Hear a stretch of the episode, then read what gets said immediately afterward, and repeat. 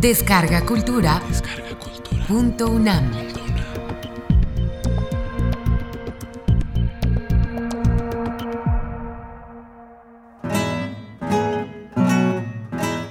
La vida de Lazarillo de Tormes y de sus fortunas y adversidades. Anónimo.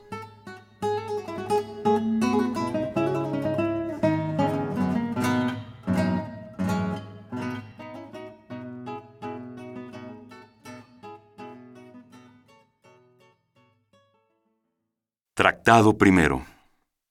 Cuenta Lázaro su vida y cuyo hijo fue. Pues sepa vuestra merced ante todas cosas que a mí llaman Lázaro de Tormes, hijo de Tomé González y de Antona Pérez, naturales de Tejares, aldea de Salamanca. Mi nacimiento fue dentro del río Tormes, por la cual causa tomé el sobrenombre, y fue de esta manera. Mi padre, que Dios perdone, tenía cargo de proveer una molienda de una aceña que está a ribera de aquel río, en la cual fue molinero más de quince años, y estando mi madre una noche en la aceña, preñada de mí, tomóle el parto y parióme allí, de manera que con verdad me puedo decir, nacido en el río. Pues siendo yo niño de ocho años, achacaron a mi padre ciertas sangrías mal hechas en los costales de los que allí a moler venían, por lo cual fue preso, y confesó, y no negó, y padeció persecución por justicia. Espero en Dios que está en la gloria, pues el Evangelio los llama bienaventurados. En este tiempo se hizo cierta armada contra moros, entre los cuales fue mi padre, que a la sazón estaba desterrado por el desastre ya dicho, con cargo de asemilero de un caballero que allá fue, y con su señor como leal criado, feneció su vida.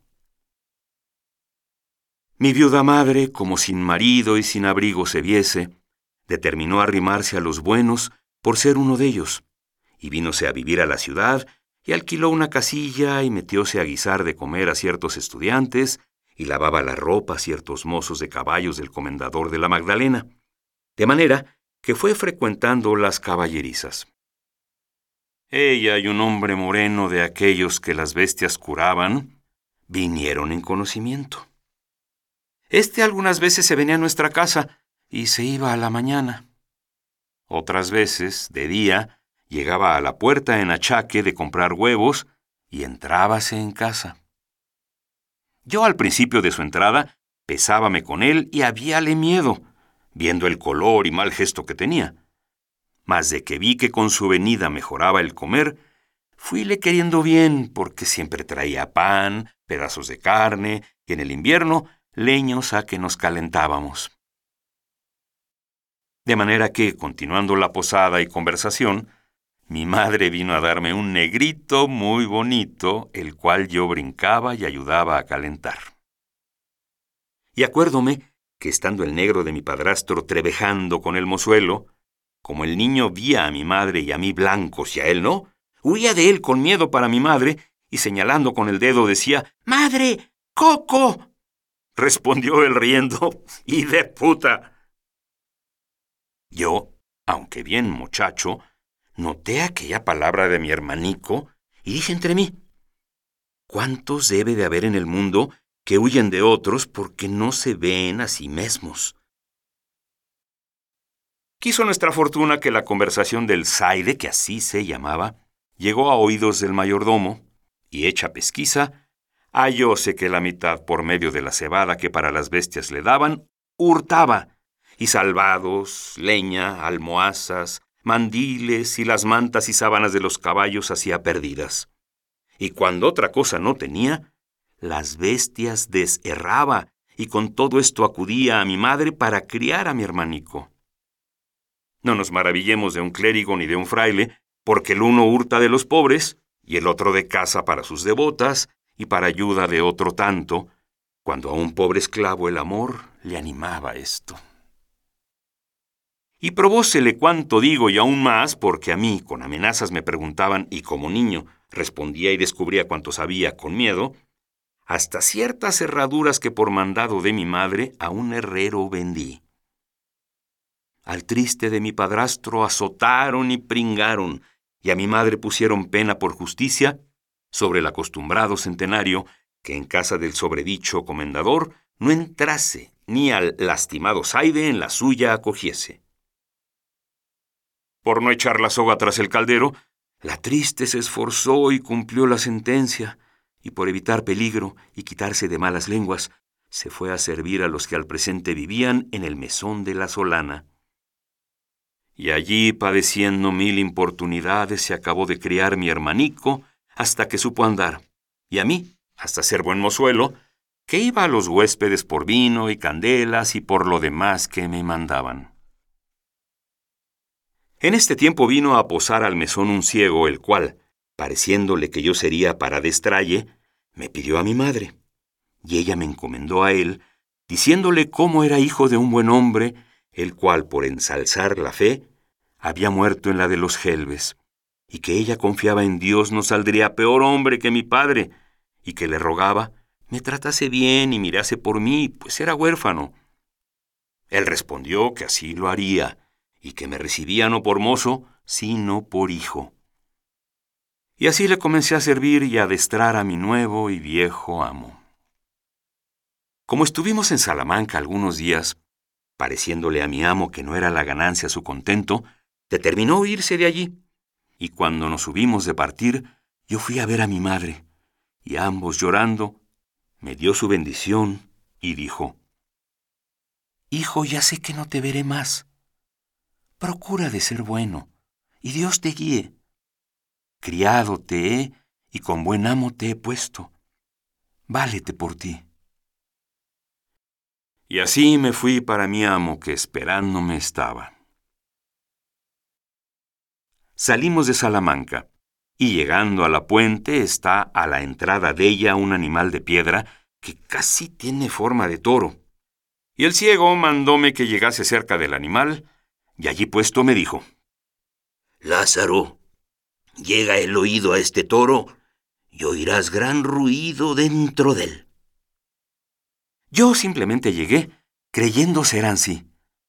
Y como sintió que tenía la cabeza par de la piedra, afirmó recio la mano y dióme una gran calabazada en el diablo del toro, que más de tres días me duró el dolor de la cornada, y díjome, Necio, aprende que el mozo del ciego un punto ha de saber más que el diablo.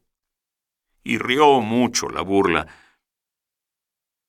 Parecióme que en aquel instante desperté de la simpleza en que como niño dormido estaba. Dije entre mí, ¿Verdad dice éste que me cumple avivar el ojo y avisar, pues solo soy, y pensar cómo me sepa valer? Comenzamos nuestro camino, y en muy pocos días me mostró Jerigonza.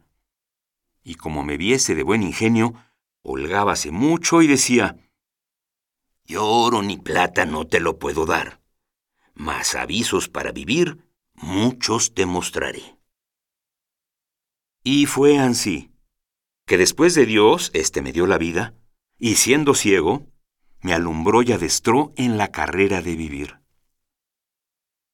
Huelgo de contar a vuestra merced estas niñerías para mostrar cuánta virtud sea saber los hombres subir siendo bajos y dejarse bajar siendo altos cuánto vicio.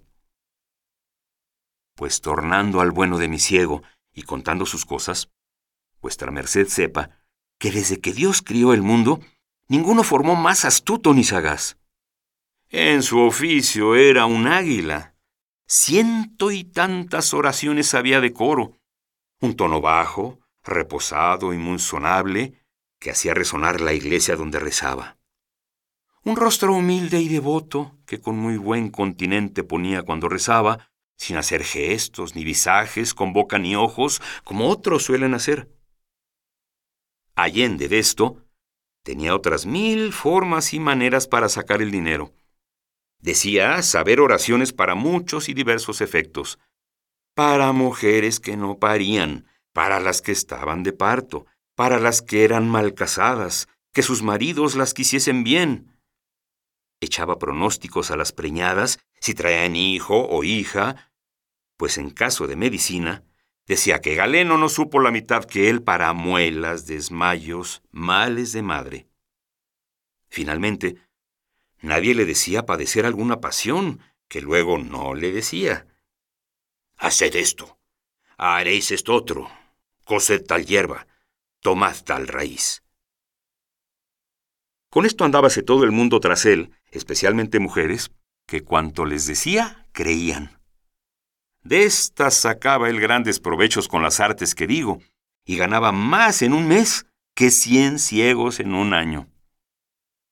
Mas también quiero que sepa vuestra merced que con todo lo que adquiría y tenía, jamás tan avariento ni mezquino hombre no vi, tanto que me mataba a mí de hambre, y así no me demediaba de lo necesario. Digo verdad, si con mi sotileza y buenas mañas no me supiera remediar, muchas veces me finara de hambre. Mas con todo su saber y aviso, le contaminaba de tal suerte que siempre o las más veces me cabía lo más y mejor. Para esto le hacía burlas endiabladas, de las cuales contaré algunas, aunque no todas a mi salvo. Él traía el pan y todas las otras cosas en un fardel de lienzo, que por la boca se cerraba con una argolla de hierro y su candado y llave. Y al meter de las cosas y sacallas, era con tanta vigilancia y tan por contadero que no bastara a todo el mundo hacerle menos una migaja. Mas yo tomaba aquella lacería que él me daba, la cual en menos de dos bocados era despachada. Después que cerraba el candado, y se descuidaba pensando que yo estaba entendiendo en otras cosas, por un poco de costura que muchas veces del un lado del fardel descosía y tornaba a coser, sangraba el avariento fardel, sacando, no por taza, pan, más buenos pedazos, torresnos y longaniza. Y ansí, buscaba conveniente tiempo para rehacer no la chaza, sino la endiablada falta que el mal ciego me faltaba. Todo lo que podía cisar y hurtar traía en medias blancas, y cuando le mandaban rezar y le daban blancas, como él carecía de vista, no había el que se la daba amagado con ella, cuando yo la tenía lanzada en la boca, y la media aparejada que por presto que le echaba la mano, ya iba de mi cambio aniquilada en la mitad del justo precio. Quejábaseme el mal ciego, porque al tiento luego conocía y sentía que no era blanca entera, y decía, ¿Qué diablo es esto? Que después que conmigo estás no me dan sino medias blancas, y de antes una blanca y un maravirí hartas veces me pagaban. En ti debe estar esta desdicha. También él abreviaba al rezar, y la mitad de la oración no acababa, porque me tenía mandado que, en yéndose el que la mandaba rezar, le tirase por cabo del capuz. Yo así lo hacía. Luego él tornaba a dar voces diciendo, Mandan rezar tal y tal oración, como suelen decir. Usaba poner cabe sí un jarrillo de vino cuando comíamos, y yo muy de presto le hacía y daba un par de besos callados y tornábale a su lugar. Mas turóme poco, que en los tragos conocía la falta, y por reservar su vino a salvo, nunca después desamparaba el jarro, antes lo tenía por el asa asido. Mas no había piedra imán que así trajese así como yo, con una paja larga de centeno, que para aquel menester tenía hecha, la cual, metiéndola en la boca del jarro chupando el vino, lo dejaba a buenas noches. Mas como fuese el traidor tan astuto, pienso que me sintió, y dende en adelante mudó propósito, y asentaba su jarro entre las piernas, y atapábale con la mano, y ansí bebía seguro. Yo, como estaba hecho al vino, moría por él. Y viendo que aquel remedio de la paja no me aprovechaba ni valía, acordé en el suelo del jarro hacerle una fuentecilla y agujero sotil y delicadamente, con una muy delgada tortilla de cera, taparlo, y al tiempo de comer, fingiendo haber frío, entrábame entre las piernas del triste ciego a calentarme en la pobrecilla lumbre que teníamos, y al calor de ella Luego derretida la cera, por ser muy poca, comenzaba la fuentecilla a destilarme en la boca, la cual yo de tal manera ponía que maldita la gota se perdía. Cuando el pobreto iba a beber, no hallaba nada. Espantábase, maldecíase, daba al diablo el jarro y el vino, no sabiendo qué podía ser. No diréis, tío, que os lo bebo yo, decía, pues no le quitáis de la mano. Tantas vueltas y tientos dio al jarro, que halló la fuente y cayó en la burla, mas así lo disimuló como si no lo hubiera sentido. Y luego otro día, teniendo yo resumando mi jarro como solía, no pensando el daño que me estaba aparejado, ni que el mal ciego me sentía, sentéme como solía. Estando recibiendo aquellos dulces tragos, mi cara puesta hacia el cielo, un poco cerrados los ojos por mejor gustar el sabroso licuor, sintió el desesperado ciego, que ahora tenía tiempo de tomar de mi venganza, y con toda su fuerza, alzando con dos manos aquel dulce y amargo jarro, le dejó caer sobre mi boca, ayudándose, como digo, con todo su poder. De manera que el pobre Lázaro, que de nada de esto se guardaba antes como otras veces, estaba descuidado y gozoso, verdaderamente me pareció que el cielo, con todo lo que en él hay, me había caído encima. Fue tal el golpecillo que me desatinó y sacó de sentido, y el jarrazo tan grande que los pedazos de él se me metieron por la cara rompiéndomela por muchas partes y me quebró los dientes, sin los cuales hasta hoy día me quedé. Desde aquella hora quise mal al mal ciego, y aunque me quería y regalaba y me curaba, bien vi que se había holgado del cruel castigo. Lavóme con vino las roturas que con los pedazos del jarro me había hecho, y sonriéndose decía, ¿Qué te parece, Lázaro? Lo que te enfermó te sana y da salud. Y otros donaires, que a mi gusto no lo eran. Ya que estuve medio bueno de mi negra trepa y cardenales, considerando que a pocos golpes tales el cruel ciego ahorraría de mí, quise yo ahorrar de él.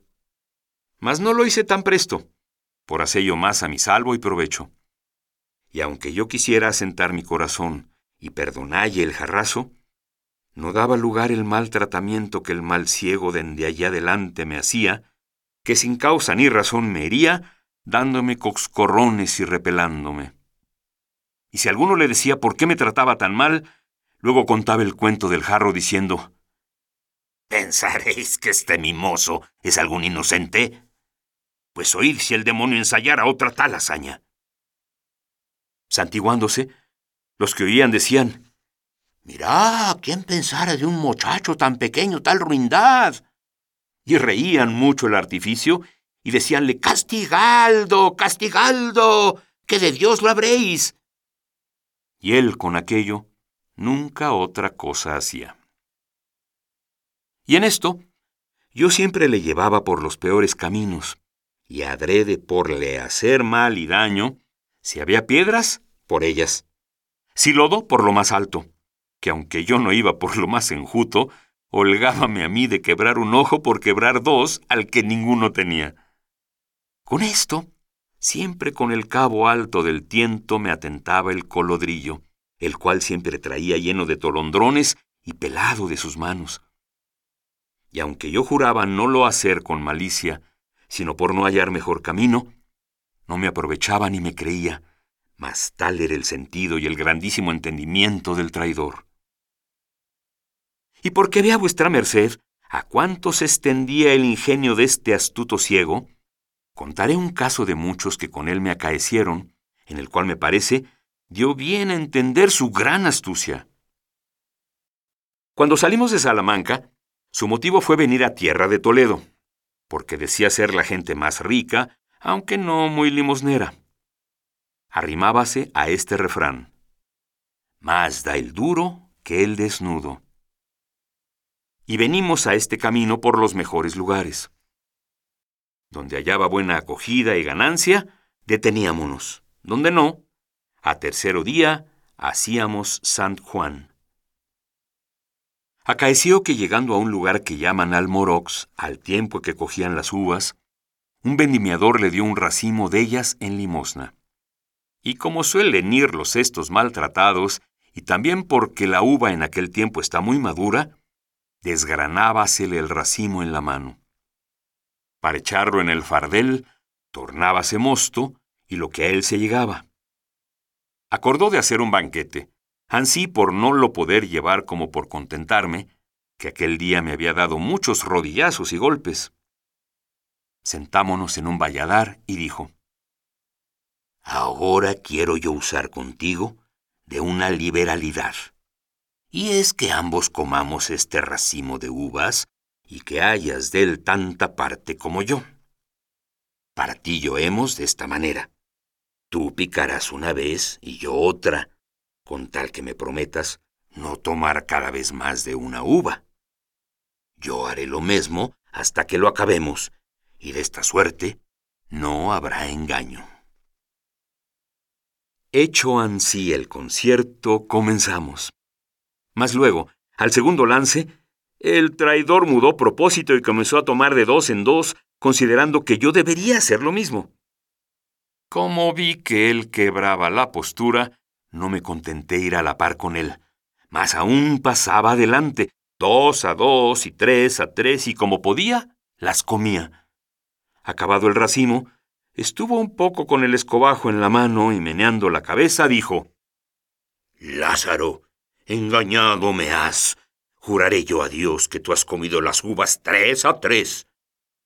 No comí, dije yo. Mas ¿por qué sospecháis eso? respondió el sagacísimo ciego. ¿Sabes en qué veo que las comiste tres a tres? En que yo comía yo dos a dos y callabas. Reíme entre mí, y aunque muchacho, noté mucho la discreta consideración del ciego. Mas por no ser prolijo, dejo de contar muchas cosas, así graciosas como de notar, que con este mi primer amo me acaecieron, y quiero decir el despidiente, y con él acabar. Estábamos en Escalona, villa del duque de ella, en un mesón, y dióme un pedazo de longaniza que le asase. Ya que la longaniza había pringado y comídose las pringadas, sacó un maravedí de la bolsa y mandó que fuese por él de vino a la taberna.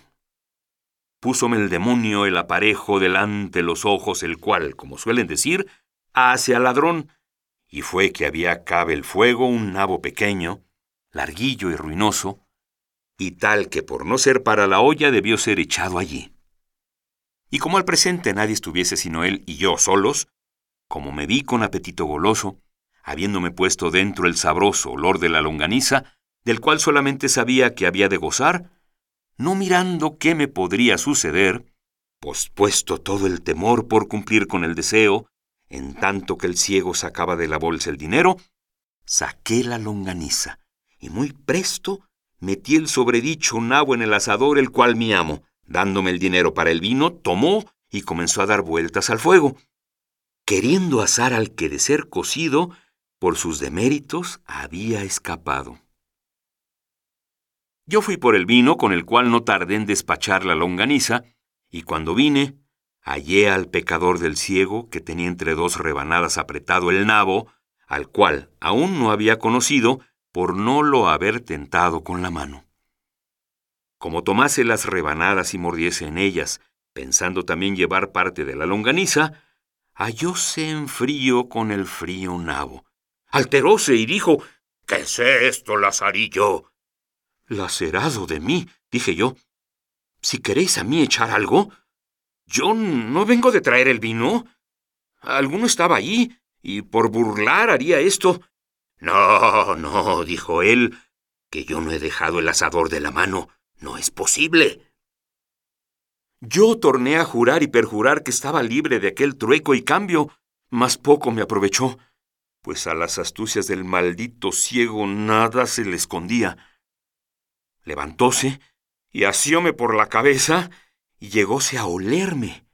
Y como debió sentir el huelgo, a uso de buen podenco, por mejor satisfacerse de la verdad y con la gran agonía que llevaba, haciéndome con las manos, abríame la boca más de su derecho y desatentadamente metía la nariz, la cual él tenía luenga y afilada, y a aquella sazón, con el enojo, se había aumentado un palmo, con el pico de la cual me llegó a la gulilla. Y con esto, y con el gran miedo que tenía, y con la brevedad del tiempo, la negra longaniza aún no había hecho asiento en el estómago, y lo más principal, con el destiento de la cumplidísima nariz, medio cuasi ahogándome, todas estas cosas se juntaron y fueron causa que el hecho y golosina se manifestase y lo suyo fuese vuelto a su dueño. De manera que, antes que el mal ciego sacase de mi boca su trompa, tal alteración sintió mi estómago que le dio con el hurto en ella. De suerte que su nariz y la negra mal maxcada longaniza a un tiempo salieron de mi boca. ¡Oh, gran Dios! ¿Quién estuviera aquella hora sepultado, que muerto ya lo estaba? Fue tal el coraje del perverso ciego, que si al ruido no acudieran, pienso no me dejara con la vida. Sacáronme de entre sus manos, dejándoselas llenas de aquellos pocos cabellos que tenía, arañada la cara y rascuñado el pescuezo y la garganta, y esto bien lo merecía, pues por su maldad me venían tantas persecuciones. Contaba el mal ciego a todos cuanto allí se allegaban mis desastres, y dábales cuenta una y otra vez, así de la del jarro como de la del racimo, y agora de lo presente. Era la risa de todos tan grande que toda la gente que por la calle pasaba entraba a ver la fiesta, mas con tanta gracia y donaire contaba el ciego mis hazañas, que aunque yo estaba tan maltratado y llorando, me parecía que hacías injusticia en no se las reír. Y en cuanto esto pasaba, a la memoria me vino una cobardía y flojedad que hice, porque me maldecía, y fue, no dejalles sin narices, pues tan buen tiempo tuve para ello, que la mitad del camino estaba andado, que con solo apretar los dientes se me quedaran en casa, y con ser de aquel malvado, por ventura lo retuviera mejor mi estómago que retuvo la longaniza, y no pareciendo ellas, pudiera negar la demanda. Pluguiera Dios que lo hubiera hecho, que eso fuera así, que así. Hicieron los amigos, la mesonera y los que allí estaban, y con el vino que para beber le había traído, laváronme la cara y la garganta, sobre lo cual discantaba el mal ciego Donaires diciendo, Por verdad, más vino me gasta este mozo en lavatorios al cabo del año que yo bebo en dos. A lo menos, Lázaro, eres en más cargo al vino que a tu padre, porque él una vez te engendró, mas el vino mil te ha dado la vida. Y luego contaba cuántas veces me había descalabrado y arpado la cara, y con vino luego sanaba. Yo te digo, dijo, que si hombre en el mundo ha de ser bienaventurado con vino, ¿qué serás tú? Y reían mucho los que me lavaban con esto, aunque yo renegaba, mas el pronóstico del ciego no salió mentiroso. Y después acá muchas veces me acuerdo de aquel hombre que sin duda debía tener espíritu de profecía, y me pesa de los insabores que le hice, aunque bien se lo pagué, considerando lo que aquel día me dijo salirme tan verdadero como adelante vuestra merced oirá. Visto esto y las malas burlas que el ciego burlaba de mí, determiné de todo en todo dejalle, y como lo traía pensado y lo tenía en voluntad, con este postrer juego que me hizo, afirmélo más. Y fue así, que luego otro día salimos por la villa a pedir limosna, y había llovido mucho la noche antes. Y porque el día también llovía, y andaba rezando debajo de unos portales que en aquel pueblo había, donde no nos mojamos, mas como la noche se venía y el llover no cesaba, díjome el ciego. Lázaro, esta agua está muy porfiada, y cuanto la noche más cierra, más recia acojámonos a la posada con tiempo.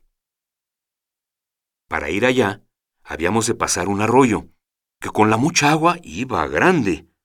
Yo le dije, Tío, el arroyo va muy ancho, mas si queréis, yo veo por dónde travesemos más aína sin nos mojar, porque se estrecha allí mucho y saltando pasaremos a pie enjuto.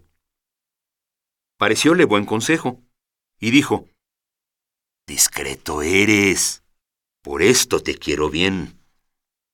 Llévame a ese lugar donde el arroyo se ensangosta, que ahora es invierno y sabe mal el agua, y más llevar los pies mojados.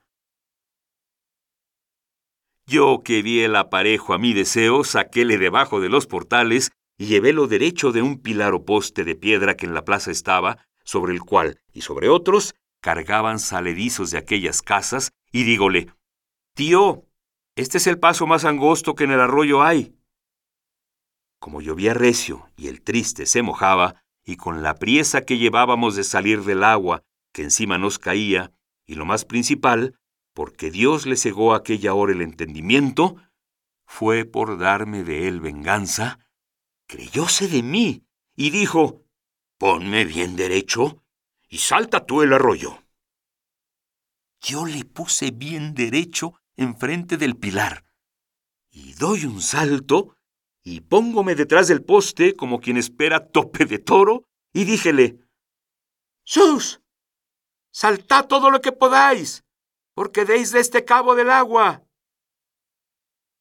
Aún apenas lo había acabado de decir, cuando se abalance el pobre ciego como cabrón, y de toda su fuerza arremete, tomando un paso atrás de la corrida para hacer mayor salto, y da con la cabeza en el poste que sonó tan recio como si diera con una gran calabaza, y cayó luego para atrás medio muerto y hendida la cabeza. ¿Cómo? ¿Y oliste la longaniza y no el poste? ¡Olé, olé! Le dije yo. Y dejóle en poder de mucha gente que lo había ido a socorrer, y tomo la puerta de la villa en los pies de un trote, y antes de que la noche viniese, di conmigo en Torrijos. No supe más lo que Dios de él hizo ni curé de lo saber.